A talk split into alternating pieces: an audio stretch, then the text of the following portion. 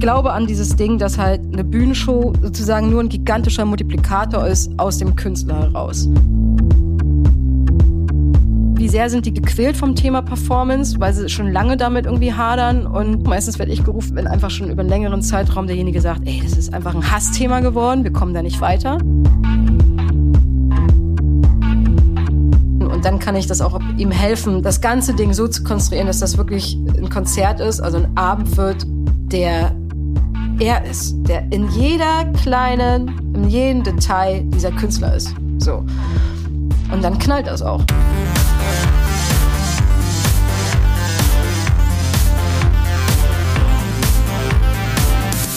Hi und herzlich willkommen zum Podcast von Raketerei. Ich bin Imke Machura, ich wohne in Hamburg und mein Herz schlägt für Musik. Ich habe meine Leidenschaft zum Beruf machen können. Ich promote, ich bucke, ich manage ein Indie-Label. Ich bin Macherin. Ich bin eine von wenigen und ich frage mich schon lange, warum. Deswegen habe ich mich auf die Suche gemacht und ich habe Antworten gefunden. In dieser Podcast-Serie porträtiere und interviewe ich Frauen, die die Musikbranche prägen und mitgestalten. Ich zeige, wo die Frauen, Ladies und Bitches der Musikbranche stecken. Und noch mehr. Ich beantworte euch durch diese Interviews zentrale Fragen zur Musikbranche, mache auf Vorbilder sowie Vielfalt aufmerksam, empowere und vernetze. Klingt gut, oder?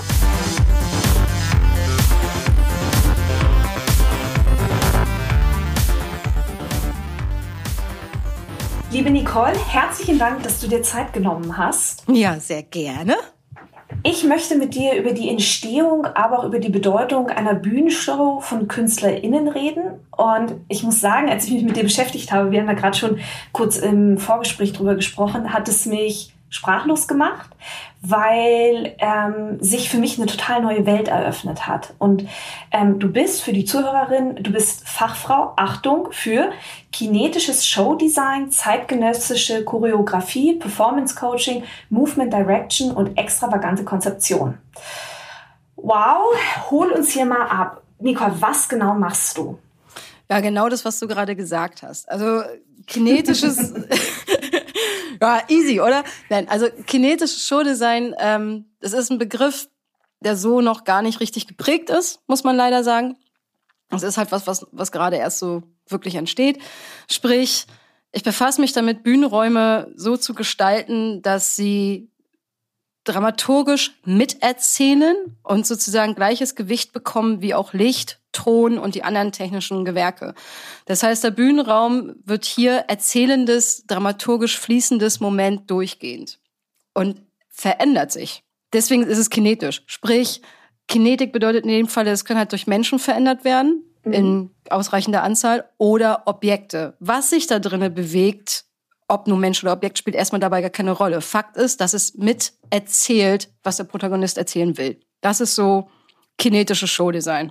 Kannst du hier ein Beispiel machen? Also ist das zum Beispiel eine sich drehende Bühne oder wie kann ich mir das vorstellen? Also wenn es jetzt nur an sich eine Drehscheibe ist, wie man das aus dem Theater kennt, ne, die typische Drehbühne, mhm. okay, dann habe ich da die Chance im Theater das Bühnenbild einmal zu wechseln, geil. Also das funktioniert natürlich, funktioniert natürlich in der Art jetzt nicht unbedingt auf Tour, ne? Mhm. Also es sei denn, man hat wahnsinnig viel Geld, dann kann man wahrscheinlich auch eine Drehbühne in eine Halle bauen.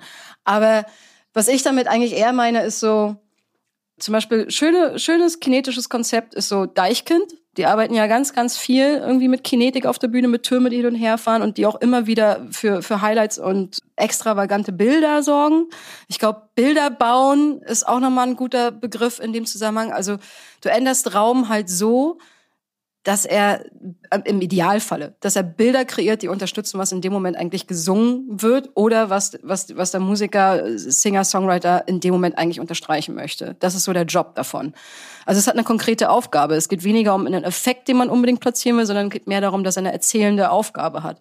So, also Deichkind ist ein schönes Beispiel. Rammstein ist ein schönes Beispiel, die immer wieder mit fliegenden Elementen arbeiten, die halt den Raum, damit die Raumwirkung in Gänze verändern, den also den Raum verkleinern oder vergrößern. Das sind jetzt so Objektsachen, da hat sich also irgendwie, da haben sich Dinge durch den Raum bewegt. Wenn du es mit Menschen machst, ja, ist tatsächlich eines der Beispiele, die halt in jüngster Zeit waren, tatsächlich das, was ich gemacht habe, sprich 80 Mann auf der Bühne bei Kraftklub, die als erstes erstmal als eine lebende Rückwand funktioniert haben, die sich auch tatsächlich kaum bewegte in Teilen, wo du gar nicht so richtig wusstest, ist das irgendwie künstlich oder soll das echt oder was wird das? Ne? Also es war einfach nur so eine wabernde aus Menschen gemachte Rückwand, die aber tatsächlich immer wieder je nach Dynamik der Tracks einstieg, letztlich tatsächlich auch verschwand und die ganze Inhalt dieser stehenden Wand sich ergoss über die Bühne, weil einfach mehr Druck, also es war ein dramaturgisches Element, dass man im Verlauf des Konzerts immer mehr Druck aufbaut. So, und das kriegst du über die Art mit am einfachsten gelöst stellt dieses kinetische Showdesign mal der zeitgenössischen Choreografie gegenüber. Wie unterscheidet sich das? Na, wenn man von zeitgenössischer, also also Moment, ganz kurz, Choreografie. Choreografie meint ja eigentlich, und das ist das Lustige, das muss ich ganz kurz erzählen, ich versuche es ganz kurz zu halten. Choreografie ist ja eigentlich ein altgriechischer Begriff, der nichts anderes meint als das Zeichnen von Kreisen im Raum. Das heißt es eigentlich. Sprich. Wir denken hier nicht an Detlef die Soest. Entschuldige. Wir denken um Gottes Willen, wir denken überhaupt nicht an Tanzchoreografie. Ne? Tanzchoreografie explizit ist eine völlig andere Sparte. Und das ist in der Populärmusik ja nochmal was völlig anderes als jetzt im Theater oder im zeitgenössischen Tanz oder in Public Events wie der WM. So. Also, wir reden nicht von Tanzchoreografie, sondern ich rede jetzt erstmal ganz grob dem Malen von Kreisen im Raum. Sprich, ich halte fest mit einem konzeptionellen Gedanken logischerweise, welche Bewegung passiert im Raum. So, mhm. ob das jetzt aber der Protagonist ist oder Menschen sind oder Objekte sind oder Bühnenelemente, die sonst wohin äh, sich verschieben, bewegen. Und warum sie das tun, das halte ich erstmal fest. Und das natürlich mit einem Plan. Sprich, ich mache mir ein Konzept. Was will ich? Wo will ich hin? Wie kriege ich das hin? Wie erziele ich das? So. Mhm. Und wie war die Frage?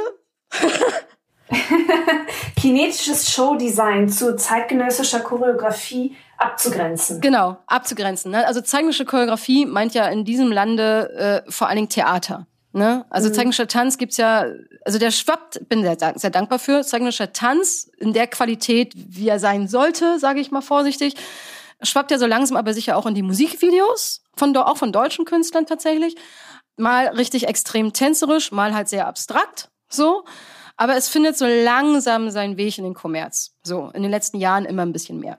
Aber allgemein, die zeitgenössische Choreografie sieht man ja immer noch hauptsächlich das Theater oder die freie Szene vor sich, wo halt Performances oder Tanztheater, sprich andere Stücklänge, andere Art des Erzählens nochmal passieren. So, ich bei mir zeitgenössische Choreografie. Ich benutze tatsächlich bis heute die zeitgenössische Choreografie in ihren Erzählstrukturen, wie erzähle ich etwas, wie inszeniere ich etwas, wie setze ich dramaturgisch etwas, welche Fälle der Bühne muss ich wie benutzen, was sind die Raumgesetze, wie verändere ich die Raumwirkung, was tut das mit dem Betrachter, wie funktioniert der Betrachter, all diese choreografischen, grundlegend erstmal choreografischen Gesetze, die natürlich von mir zeitgenössisch geprägt sind im Sinne von, das, ist, das sind die zeitgenössischen Techniken, die ich gelernt habe die mir auch, den ich mich halt damals im Studium drinnen vertieft habe und die ich großartig fand, aus vielerlei Gründen, will ich gar nicht so weit ausholen.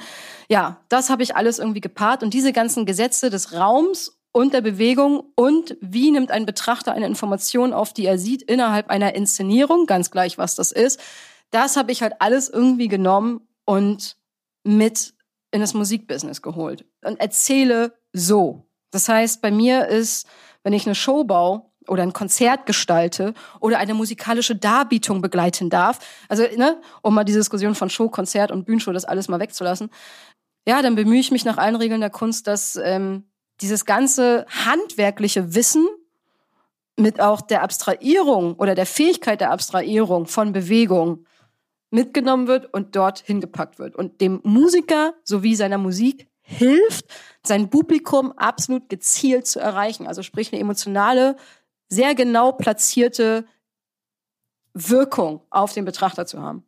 Das ist der Job. Wow, und das macht auch deutlich, dass im Prinzip als Künstler, Künstlerin oder auch als Band auf der Bühne zu stehen, ist mehr als ein Instrument zu spielen. Es ist mehr als die Stimme zu nutzen. Viel mehr. Viel, viel mehr. Das heißt, du bringst diesen ganzen Bewegungsapparat mit rein. Die Frage ist, warum sollten Künstler, Künstlerinnen ähm, ihre Bewegung auch noch als Teil der Bühnenshow wahrnehmen und auch nutzen? Oh ja, oh ja, oh ja. Wichtige Frage. Also, es ist ehrlich gesagt ganz simpel. Solange ein Musiker, Singer, Songwriter oder einfach Instrumentalist, je nachdem, ne? also fassen wir die alle mal unter Musiker zusammen damit ich nicht jedes Mal alle Betitelungen aufzählen muss. Also solange die ihren Kopf nicht von ihrem Körper trennen können, ja, was ich glaube, was so schnell nicht geht, um trotzdem noch zu singen, müssen sie sich darüber im Klaren sein und das ist schlichtweg eine logische Frage, dass ihr Körper konstant Informationen liefert. Das ist einfach so. Kein Mensch von uns, kein einziger kann sich davon freisprechen. Und selbst wenn sich ein Musiker jetzt sagen würde, okay, ich will nicht, dass mein Körper was erzählt, dann setze ich mich halt ganz Zeit ganz starr hin und bewege mich nicht mehr. Selbst das transportiert ja eine Wirkung und hat eine Wirkung auf den Betrachter und, und transportiert eine Information, sprich eine Assoziation, die der Betrachter damit hat. Mhm. Wenn das die Assoziation ist, die der Musiker haben will, fein, dann ist es ja geil. Dann passt es ja. Würde mich jetzt aber schwer wundern. So, das heißt, warum müssen Musiker, Sänger darauf achten, Frontmänner darauf achten? Ganz egal, was sie tun.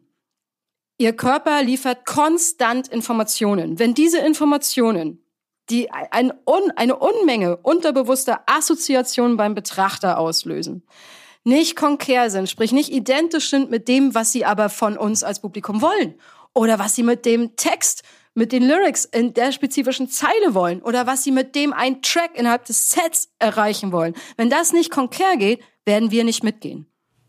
Wir als Publikum meinst du? Wir als Publikum nicht mitgehen. Also sprich Energieübertragung, was ja nun mal das Großartigste an dem Medium Musik ist. Ne? Also das ist ja das, das mhm. Wunderbare dabei.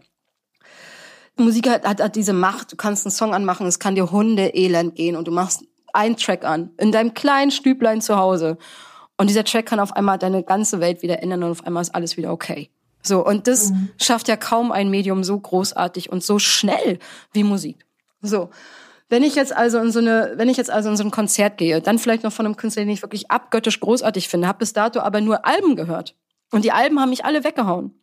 Und nun gehe ich in, ins Konzert und erlebt diesen Menschen. Hab natürlich, natürlich mittlerweile ein Bild von dem im Kopf. Hab mir vielleicht noch nicht jedes Video von dem auf Insta reingezogen, ja, sondern ich habe mein eigenes Bild von dem im Kopf und meine eigene Vorstellung im Kopf, wie der sich zu diesen, zu dieser gewaltigen Musik bewegt. Oder auch nicht gewaltigen, vielleicht auch ganz, ganz leisen Musik bewegt. Aber ich habe ein Bild im Kopf, was da passiert.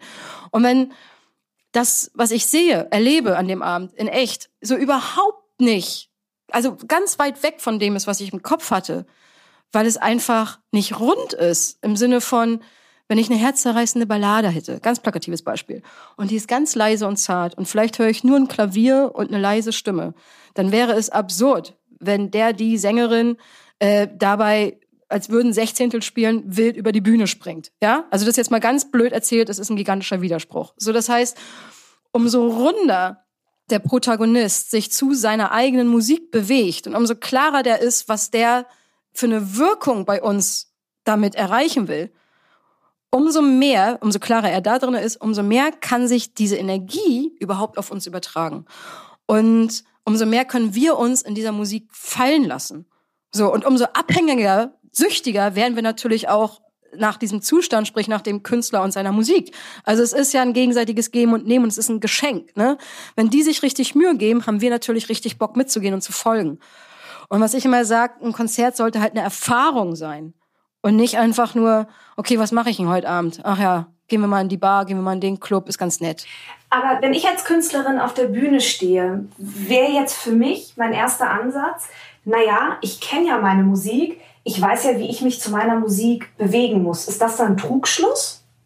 Nee, also es gibt ja Leute, es gibt ja die wenigen Rohdiamanten, ne? meistens sind es dann auch Frontleute oder werden Frontleute. Oder halt perfekte Singer-Songwriter, perfekt im Sinne von fühlen sich sicher. Nicht perfekt, was wir von außen darauf legen, aber die fühlen sich gut. Also sprich, es gibt diese Genies, die darauf gehen und sich total eins mit ihrer Musik und auch der Bewegung dazu und der Interpretation dazu fühlen und die auch in der Lage sind, das zu senden. Sprich, uns spüren zu lassen. Aber das ist selten. So, also die meisten ob es jetzt Solokünstler sind, Singer-Songwriter oder ob es halt auch Frontleute von Bands sind, ähm, die fühlen sich nicht unbedingt sicher in dem, was sie da oben tun.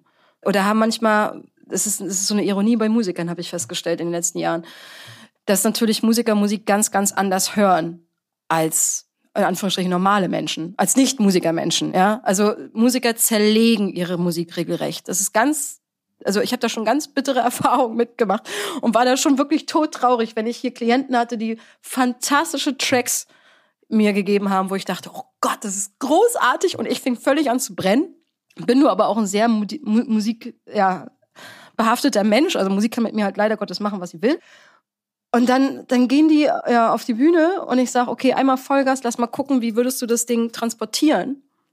Und der Song ist riesig und der Künstler ist hat nur Angst oder du siehst auf jeden Fall nur Zögern oder nur Schiss oder ständig eine Hemmschwelle, die ihn davon abhält, irgendwie Vollgas zu geben, obwohl das so ein riesiger, großer Track ist. Ne? Ob es jetzt, ob's jetzt das Tempo ist oder ob es jetzt die sind, ich will jetzt gar nicht ins Musikalische zu sehr, aber ne, wenn du halt siehst, die kriegen gar nicht geliefert, was ihre Musik tut. Also sie sind gar nicht in der Lage, ihre Musik zu visualisieren in dem Ausmaß oder in der Genauigkeit, wie es besser wäre, um es gezielter zu platzieren bei uns als Betrachter. Womit hängt das zusammen aus deiner Warte? Du hast jetzt schon mit vielen Künstler, Künstlerinnen gearbeitet. Womit hängt das zusammen? Das eine ist, Musiker hören Musik anders, vor allem wenn es ihre eigene ist und sie sie halt 20.000 Mal im Studio eingespielt haben, gehört haben, korrigiert haben und so weiter, als jetzt jemand, der den das erste Mal frisch hört und natürlich überhaupt nichts darüber weiß, wie ein Halbton korrigiert wird.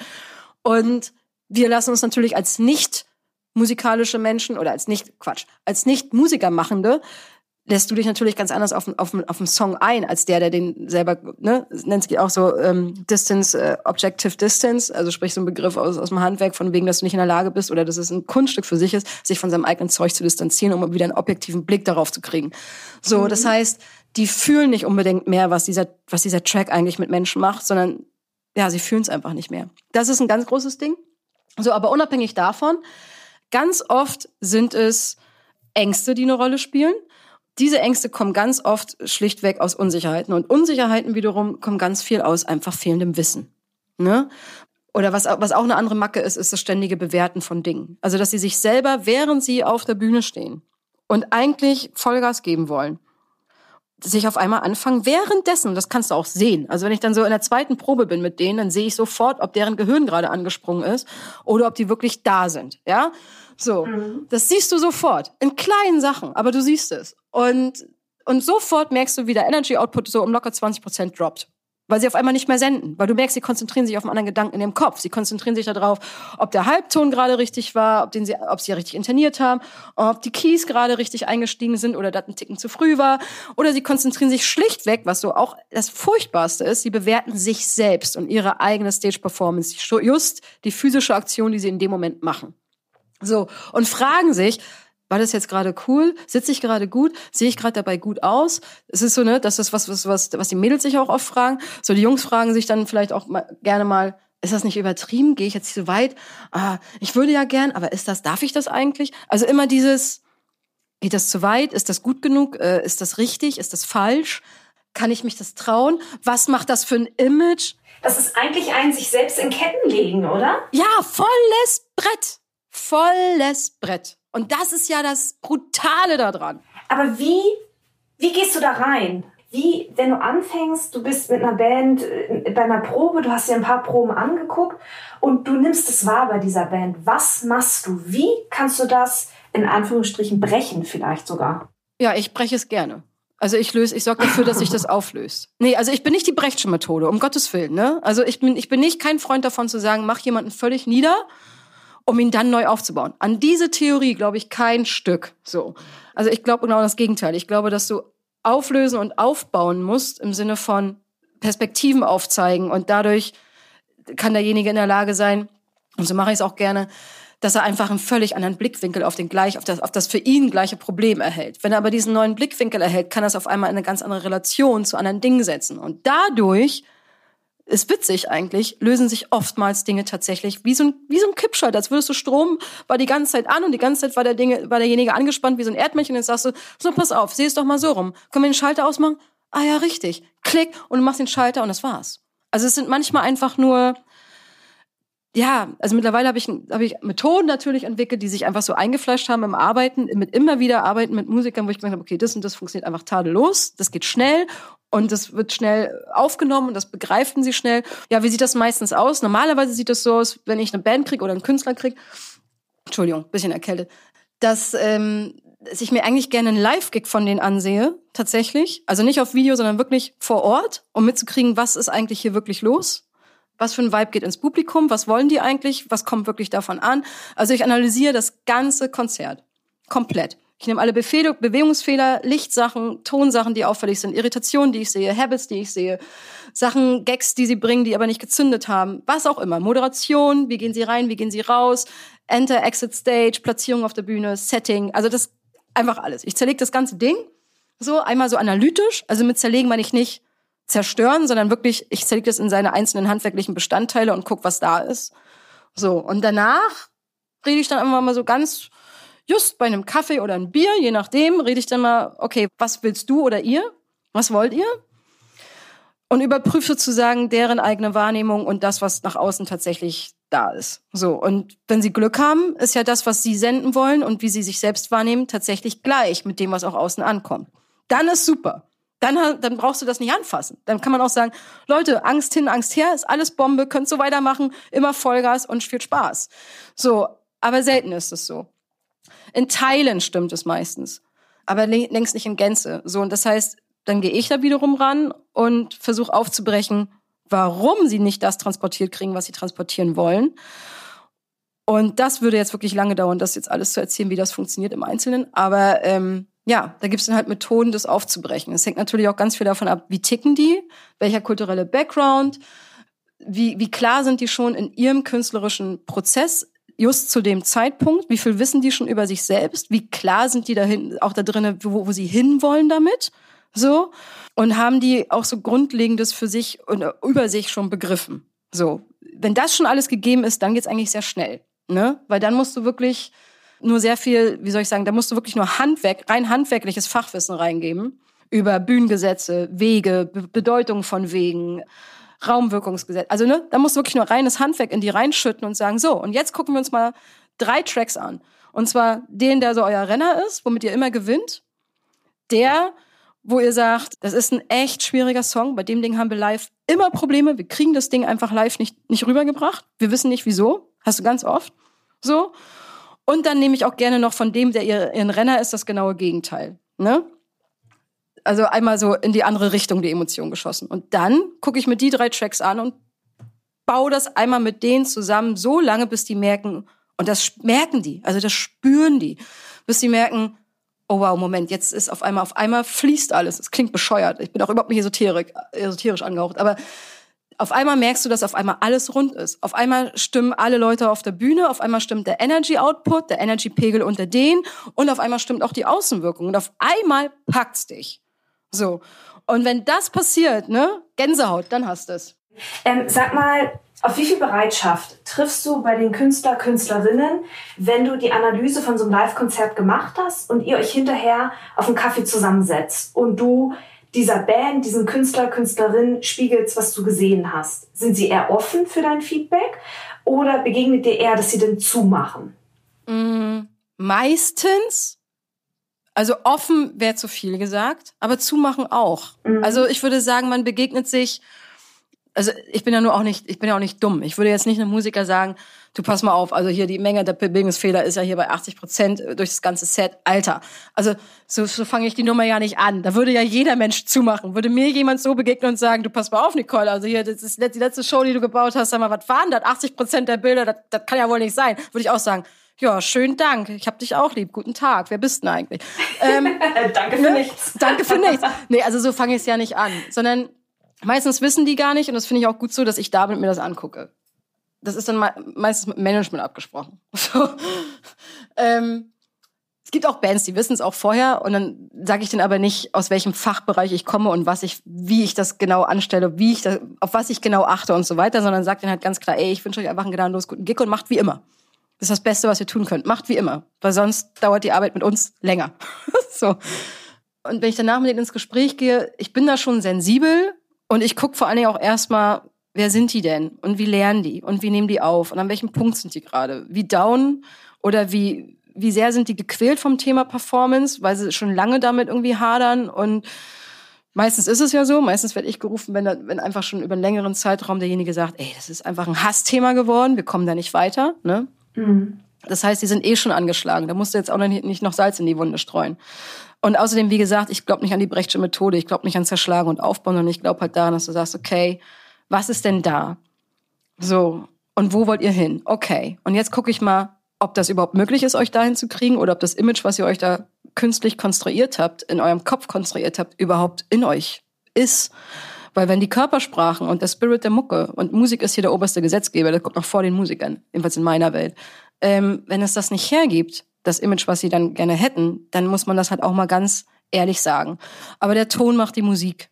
Und auch gewisse Sachen erzähle ich denen halt logischerweise nicht gleich danach, sondern wenn man dann zusammen arbeitet, irgendwann. Wenn sie es, wenn ich es überhaupt erzählen muss und es sich nicht dann alleine, von alleine durch die Zusammenarbeit sowieso, Gott sei Dank, äh, auflöst, dann muss ich da ja gar nicht das nochmal benennen. Wie lange arbeitest du mit den Künstler, Künstlerinnen zusammen? Also wie lange kann ich mir diesen Zeitraum vorstellen? Von du guckst dir die Show an, gibst Feedback, ihr fangt an zu arbeiten, bis du verabschiedest dich und ihr seht euch vielleicht erst in fünf Jahren wieder. Ja, das ist der Idealfall. Ne? Also ich arbeite ganz gerne so, dass der Künstler auch alles begreift. Warum, weshalb, wieso er das und das tut, das und das ändert, woher das kommt. Also dass der wirklich das ich arbeite gerne ganzheitlich. Also, dass der danach so viel weiß, dass er mich eigentlich im Idealfall gar nicht mehr anrufen muss. Außer man freut sich mal wieder, sich zu sehen. Okay, freue ich mich auch, aber ne, sonst halt nicht. So, und das ist ganz, ganz unterschiedlich, wie lange das ist, weil ob du jetzt ein Musikvideo kriegst, was natürlich auch ganz andere Regeln hat als eine Live-Performance, das ist schon mal das Erste. So, nehmen wir, die, nehmen wir mal die Bewegtbildebene raus, bleiben wir mal bei Live.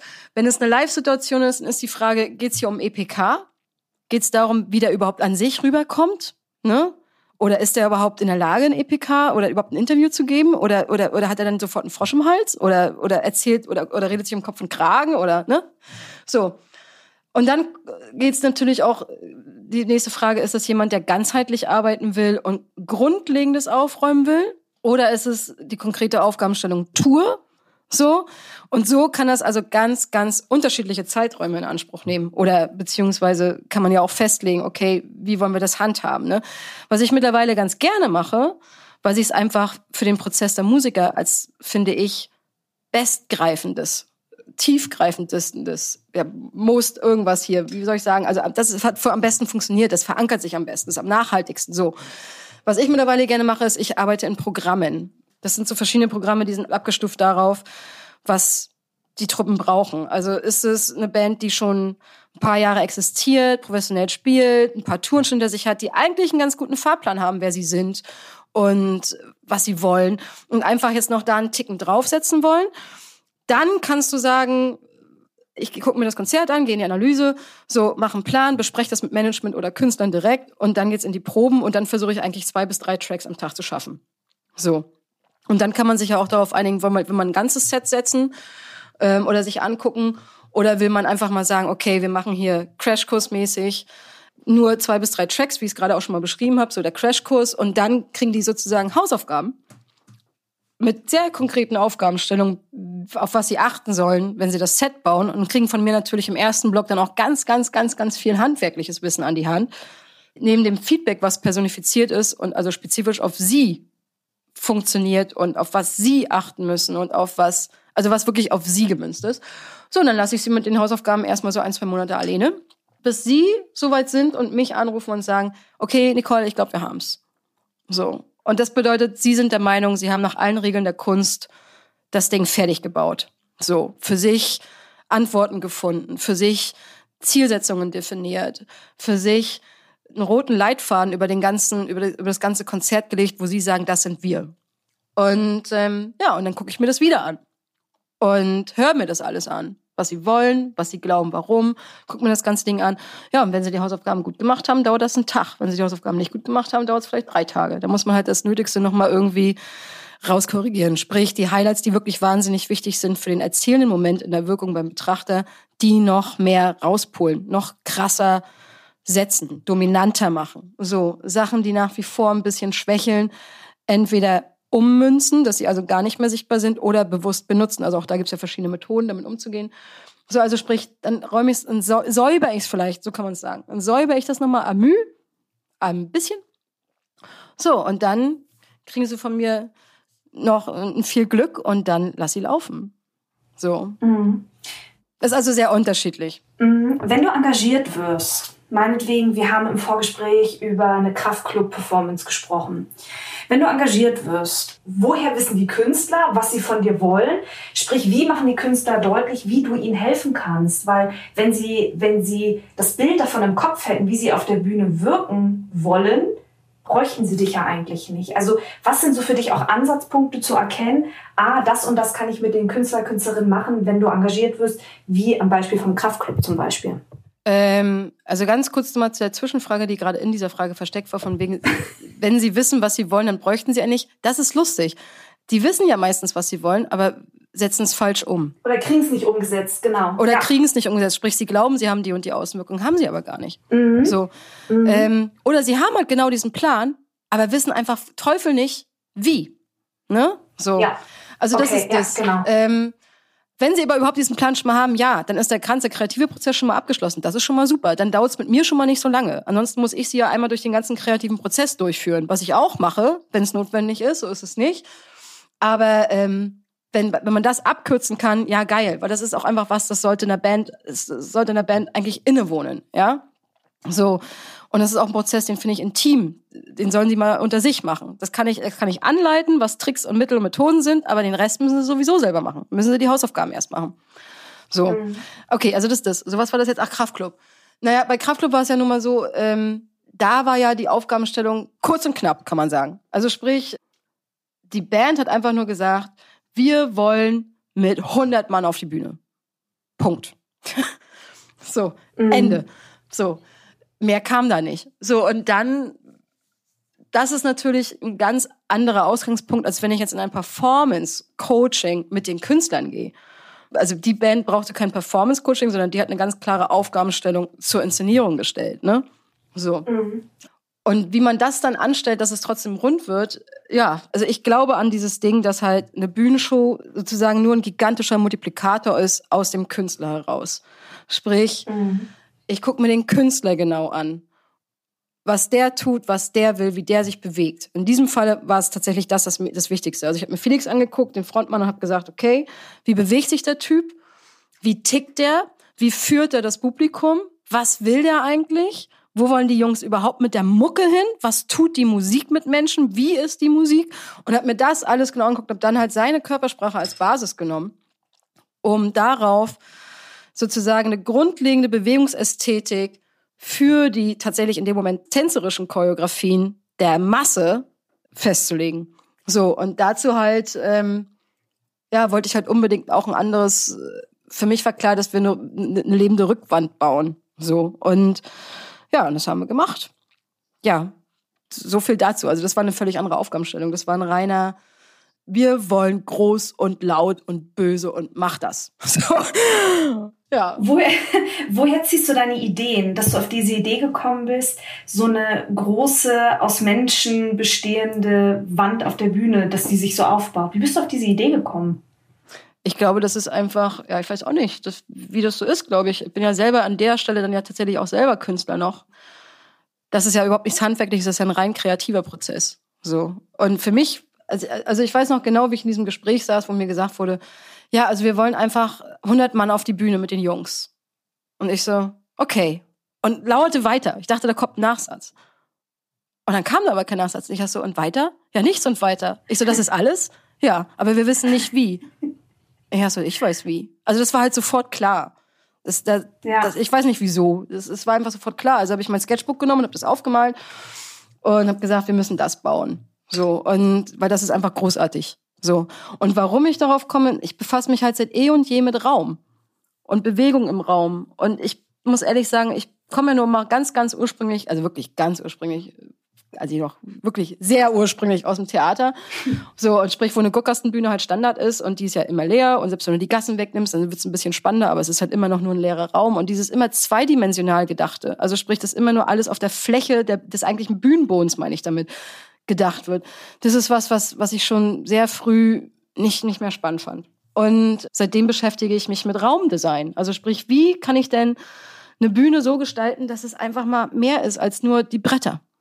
Und nicht immer alles so flach und so. Und ich finde halt Dreidimensionalität total spannend und so. Und seitdem befasse ich mich mit solchen, ja, Raumideen und, und, und kinetischen Ideen und Dinge, die sich bewegen auf einer Bühne und so weiter. Und ja, 80 Mann habe ich dann nachher genommen, nicht 100, weil das wäre zu voll gewesen, aber 80 Mann habe ich mir nachher geschnappt und habe das gemacht und habe für mich war klar lebende Rückwand irgendwie so.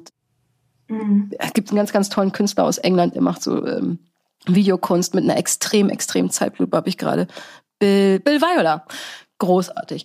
So und das hatte ich vor tatsächlich äh, oh Gott, 20 Jahre ist das schon her. Oh Scheiße. Vor 20 Jahren habe ich das mal gesehen und es hat mich wahnsinnig fasziniert. Also so habe ich natürlich auch Sachen im Laufe meines eigenen künstlerischen Prozesses mitgenommen, die mich natürlich geprägt haben und Gedanken, die nie wieder aus dem Kopf gegangen sind und so weiter. Und als ich wusste, wir haben so eine Raumhöhe, also so eine Bühnenhöhe, habe ich gedacht, ja, da bauen wir eine lebende Rückwand draus und die flutet sich irgendwann, schüttet sich das ganze Ding bis in die erste Reihe aus und so. Und das, das, das hatte ich alles. Das war alles sofort klar irgendwie, keine Ahnung.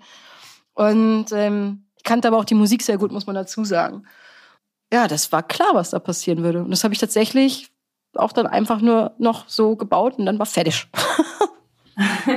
Du hast gerade auch schon ein Stichwort genannt, ähm, London oder England hast du gesagt. Du hast in London studiert. Ja. Beschreib mal den englischen Bühnenmusikmarkt, um es mal jetzt so auf so was ganz Einfaches runterzubrechen, gegenüber dem deutschen?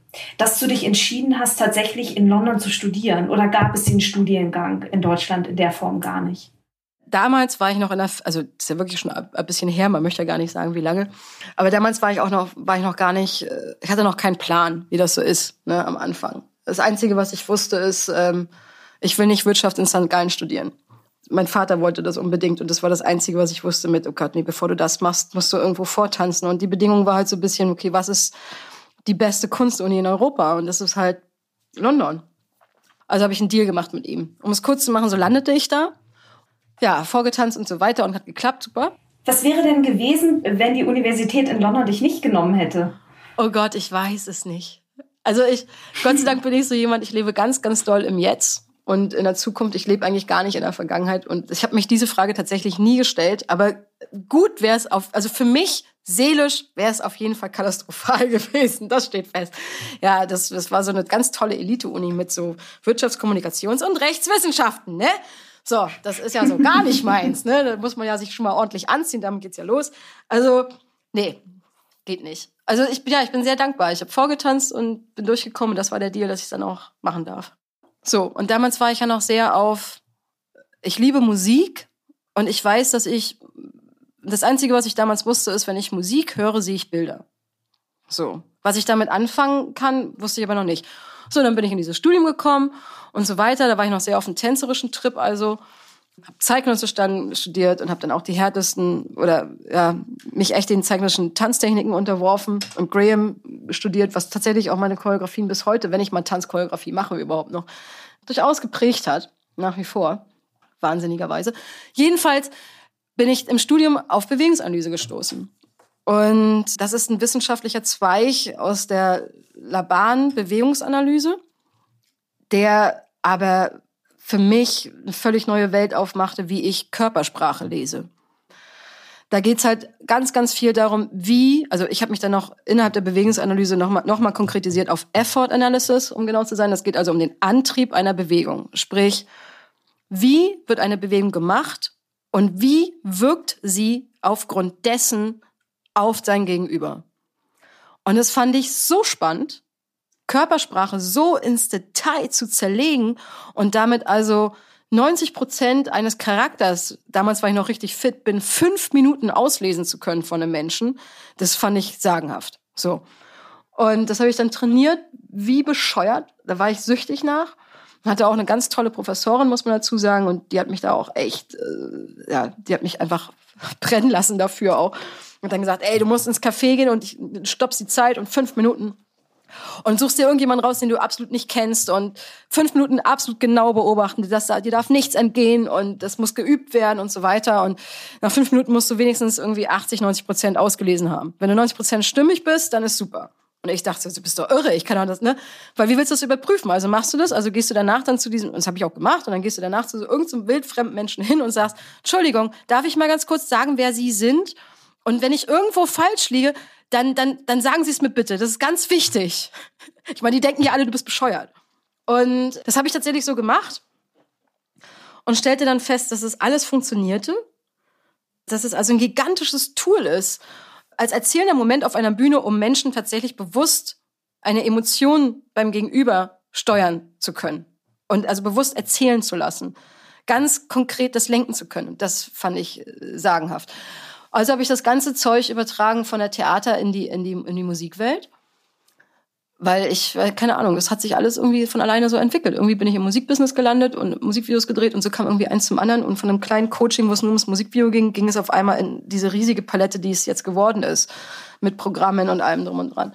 Und ähm, ja, Bewegungsanalyse ist einfach, also gerade die Effort Analysis ist einfach äh, Wahnsinn, so was das tut und kann. Ja, ich fange vor allen Dingen so an, dass ich mir den Künstler selber angucke. Nicht, was das Management gerne hätte und nicht, was das Label gerne in ihm sehen wollen würde und was dann der Promoter sagt, welches Image her muss, sondern ich gucke mir den Menschen an. Und interessant ist nun mal, ich, ich höre denen zu, was sie mir sagen, aber noch, noch in diesem Erstgespräch, was bei mir ein ganz sehr klassisches Gespräch ist, wie ich das führe, gucke ich mir eigentlich an, was ihre Körpersprache dazu sagt und stelle bestimmte Fragen und gucke mir an, wie reagiert der Körper? Was, was, was sehe ich? Und wenn ich sie dann in, in die erste kleine Live-Probe stelle, gucke ich mir ganz genau an, welche Bewegungsansätze sind sie, welche Bewegungstypen sind sie, in welche Pattern fallen sie, was will der Körper eigentlich, wie, wie, wie will der Körper sich eigentlich bewegen. Und das ist deswegen so entscheidend, weil Körpersprache ist nichts anderes als der emotionale Spiegel, was in der Seele und im tiefsten Innern dieses Menschen und wirklich des Menschen, nicht des Musikers, was im, in dem Innern dieses Menschen vor sich geht.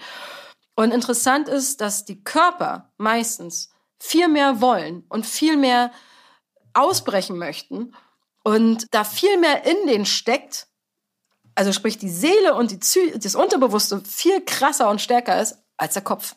Und man muss es halt schaffen, diesen Kopf, diesem Kopf neue Perspektiven aufzuzeigen, damit er, damit er zulässt, was da in dem Seelenheil desjenigen eigentlich los ist, damit das endlich strahlen kann, damit das sich frei und zügellos auf eine Bühne ausschütten kann und damit auch über uns als Publikum kommen kann. Das ist eigentlich so das, was ich mache. Ich sorge dafür, dass die wieder strahlen. Dass es denen, dass den Bühne ein Zuhause wird, ne? Wo die sich wirklich wohlfühlen, wo die, wo die brennen können, wo sie, wo sie eigentlich nicht mehr von weg wollen. Niemals wieder. Am besten 24 Stunden so ungefähr. Damit das halt keine Hemmschwellen mehr gibt. Keine Hemmungen mehr gibt. Und das ist wir haben sehr, sehr starke Künstler in diesem Land. Und wir haben schlaue Köpfe in diesem Land. Wirklich. Und die müssen nur mehr Wissen bekommen. Bin ich ganz felsenfest überzeugt. Also das Potenzial künstlerisch haben wir alle Male. Die müssen wirklich nur mehr handwerkliches Wissen aus diesem Bereich, also aus meinem Fachbereich kriegen. Und vielleicht hier und da muss man ihnen einfach für den Kopf eine andere Perspektive, eine andere Betrachtung auf ihr gefühltes Problem geben, damit da halt diese ganzen kleinen Dinger platzen und damit das dann erledigt ist und sie dann auf die Bühne gehen können und freigeistig ihre, ihre Konzerte planen können, sich reflektieren können und nur noch ja, Songs schreiben ohne Ende, nur noch, also damit dieses ganze kreative Potenzial auch losgelöst wird. So. Aber ich liebe es erstmal, den Künstler kennenzulernen und zu verstehen. Und dann kann ich das auch ihm helfen, das ganze Ding, auch neben seiner physischen Performance oder jetzt dem, was im Setting passiert, das ganze Ding so zu konstruieren, dass das wirklich ein Konzert ist, also ein Abend wird, der er ist, der in jeder kleinen, in jedem Detail dieser Künstler ist. So. Und dann knallt das auch. Du gehst also ans Symptom und versuchst durch eine Tanzchoreografie nicht zu übertünchen im Prinzip, oder? Kann man das so zusammenfassen? Ja, also die tanzen bei mir gar nicht, um Gottes Willen. Also, nee, da tanzt keiner, sondern wirklich, ich, ich gucke mir den Kern an und alles, was drumherum entsteht, ist sozusagen erwächst, ob es jetzt Lichtideen sind, Setting-Ideen sind oder auch was die Bühne im Stage-Design liefern muss, damit die überhaupt diesem Künstler gerecht wird, damit der überhaupt blühen kann. Wie muss das alles aussehen, damit das funktioniert, damit der zünden kann, damit der seine Musik übertragen kriegt? Ja, also ich gucke ganz doll, was ist da, auch wenn der es vielleicht selber noch gar nicht sieht, weil sein Kopf einfach immer Nein sagt. Aber was ist tatsächlich in dem? Und was ist also alles möglich? So, und das pule ich raus. Wow. Ja. Das war Nicole Wiese. Herzlichen Dank, dass du dir Zeit genommen hast. Ja, sehr, sehr gerne, Imke, sehr gerne. Hat, hat echt Spaß gemacht. Herzlichen Dank fürs Zuhören. Ich habe jetzt noch drei kleine Infos für euch. Wenn ihr etwas auf dem Herzen habt oder euch Gedanken zu dieser Folge kamen, die ihr mir gerne mitteilen möchtet, dann sucht sehr gerne den Austausch zu mir. Ihr erreicht mich unter imke.raketerei.com. Außerdem, wenn euch diese Folge gefallen hat, dann bewertet meinen Podcast gerne auf iTunes, um ihn für andere sichtbar zu machen. Wenn ihr mehr über die Musikbranche wissen möchtet, über Strukturen, über Trends, über Strömungen, wenn ihr mehr zum Thema Selbstvermarktung für Musikerinnen erfahren möchtet oder meinen Podcast zugeschickt bekommen wollt, sobald die neue Folge online ist, dann solltet ihr unter www.raketerei.com slash newsletter mein Newsletter abonnieren. Dann bekommt ihr alle zwei Wochen ein kleines Komplettpaket von mir per E-Mail zugeschickt. In diesem Sinne, bleibt mir gewogen, eure Imke.